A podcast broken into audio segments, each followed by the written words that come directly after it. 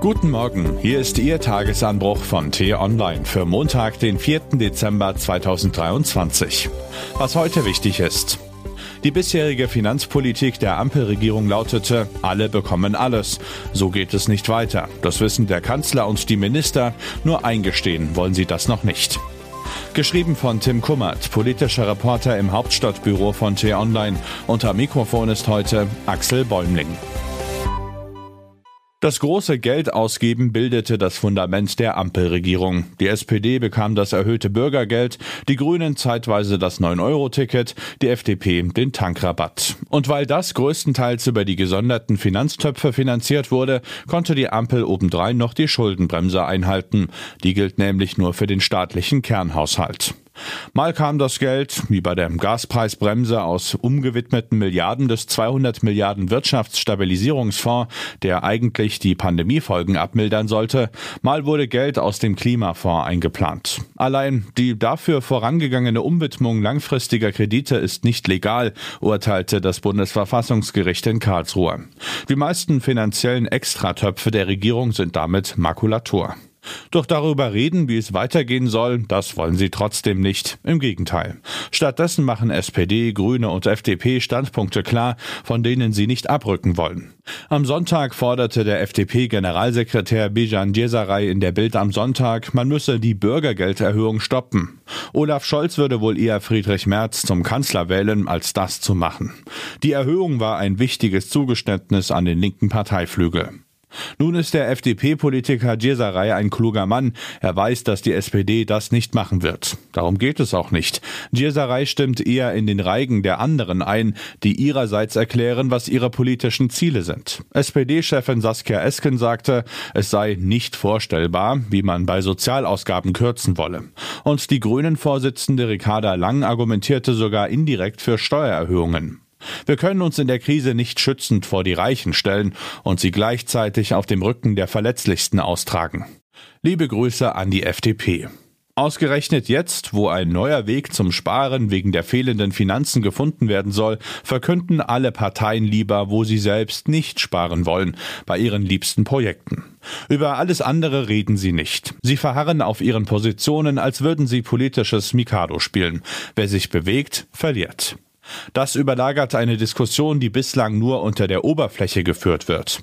Die Frage danach, ob es nicht klug eingesetzte zusätzliche Finanztöpfe braucht. Nicht solche wie zuvor, die nach Gutsherrenart mal auf die eine und dann auf die andere Weise im Laufe der Jahre deklariert werden, sondern solche, die ein klares Ziel haben. Gelungen ist das beim Sondervermögen für die Bundeswehr, dessen Ziel klar benannt ist und das mit den Stimmen der oppositionellen Union im Grundgesetz verankert ist.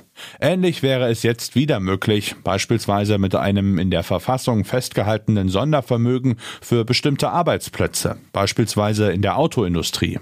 Die FDP müsste etwas Schulden in Kauf nehmen, aber es wäre ein klar umrissenes Budget ohne haushaltspolitische Taschenspielertricks. Wenn man das klug anstellt, müsste am Ende sogar die Union im Bundestag zustimmen, vielleicht zähneknirschend, aber sei es drum. Das Grundgesetz wäre geändert, die Auflagen aus Karlsruhe erfüllt. Und es muss nicht die Autoindustrie sein. Es wäre auch denkbar, ein anderes Vermögen ins Leben zu rufen. Wichtig ist nur, dass das Ziel klar definiert ist und die finanzielle Planung am besten immer nur für das konkrete laufende Jahr gilt. Das hält nicht nur die Verfassung ein, sondern sorgt auch für eine bessere finanzielle Planbarkeit. Aber über solche Ideen für zusätzliche Finanztöpfe wollen sie in der Regierung nicht reden. Noch nicht. Immerhin scheinen die Spitzen der Koalition in den Modus der Krisenbewältigung zu finden. Gestern Abend um 21 Uhr versendete die deutsche Presseagentur eine Eilmeldung. Habeck sagt wegen Haushaltskrise Reise zur Klimakonferenz ab. Eine Sprecherin des Wirtschaftsministeriums teilte T-Online mit, auch Habecks eigentlich geplante Reisen in den Oman, Saudi-Arabien und Israel seien storniert. Der Ernst der Lage kommt langsam auch im Regierungsviertel an. Was heute wichtig ist. In Berlin findet heute das regelmäßige Auf Linie bringen der Parteien statt, auch Gremiensitzungen genannt.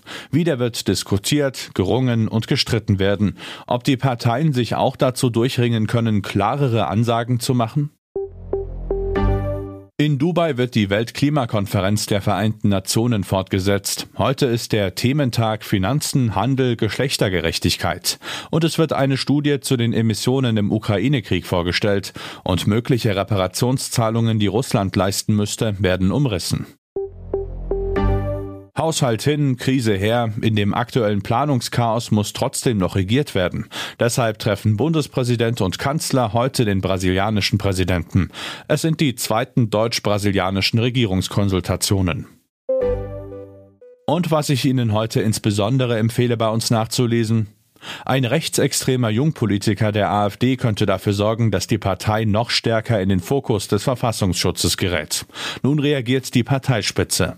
Meine Kollegin Annika Leister, die seit Jahren die AfD journalistisch beobachtet, beschreibt eine Partei, in der es brodelt. Den Link dazu finden Sie in den Show Notes und alle anderen Nachrichten gibt es auf t-online.de oder in unserer App. Das war der T-Online-Tagesanbruch, produziert vom Podcast Radio Detektor FM.